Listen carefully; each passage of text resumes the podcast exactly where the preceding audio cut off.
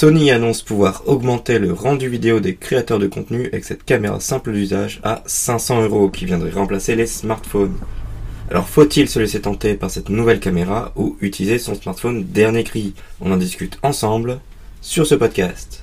Salut à toi chercheur d'émotion, ici Bastien de Twimotion, le logiciel en ligne de création vidéo simple, complet et créatif. Aujourd'hui on va parler de la toute nouvelle caméra Sony ZV-1F. Alors pourquoi son prix est-il bas comparé aux caméras et aux smartphones dernière génération?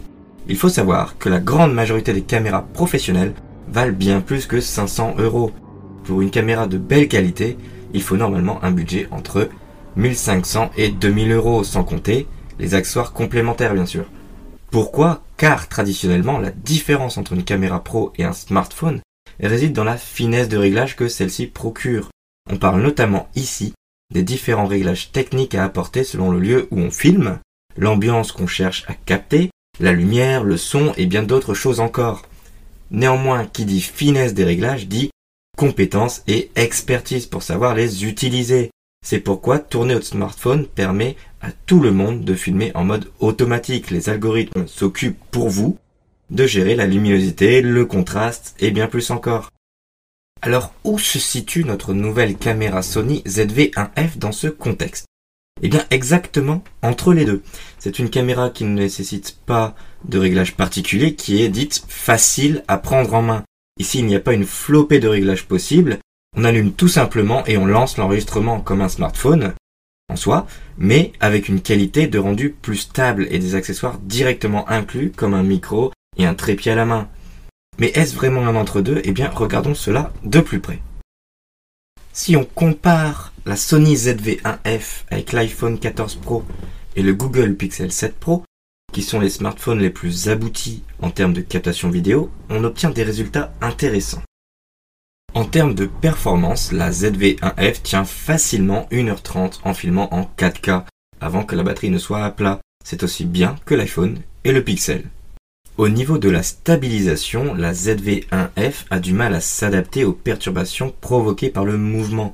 Même si cela reste correct, en comparaison, l'iPhone 14 Pro et le Pixel 7 Pro ont eux une très bonne stabilisation qui ne déforme pas l'image.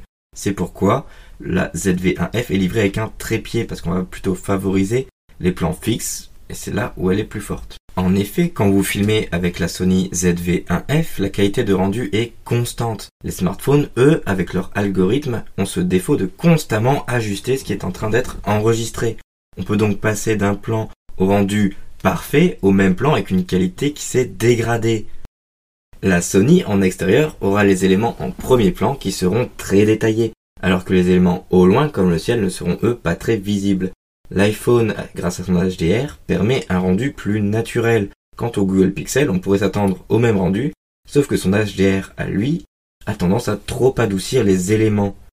Par contre, en intérieur, la ZV-1F avec le Pixel 7 Pro ont un rendu parfait. Ils sont idéaux pour filmer sur set avec des décors.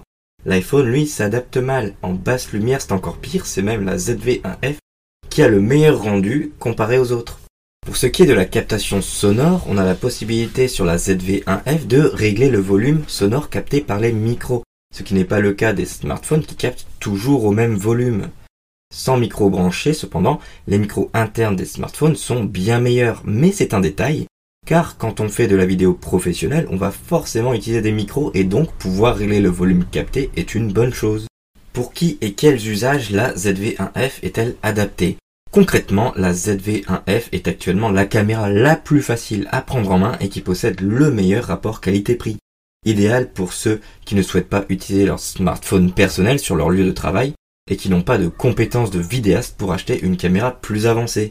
À 500 euros, elle est la moins chère des caméras, mais aussi moins chère que les smartphones dernière génération qui eux touchent le plafond des 1000 euros en général. Néanmoins, si votre direction vous autorise à acheter un smartphone dernière génération, Ceux-ci permettent sans compétences techniques de vidéaste de réaliser de belles captations avec un appareil qui tient dans votre poche.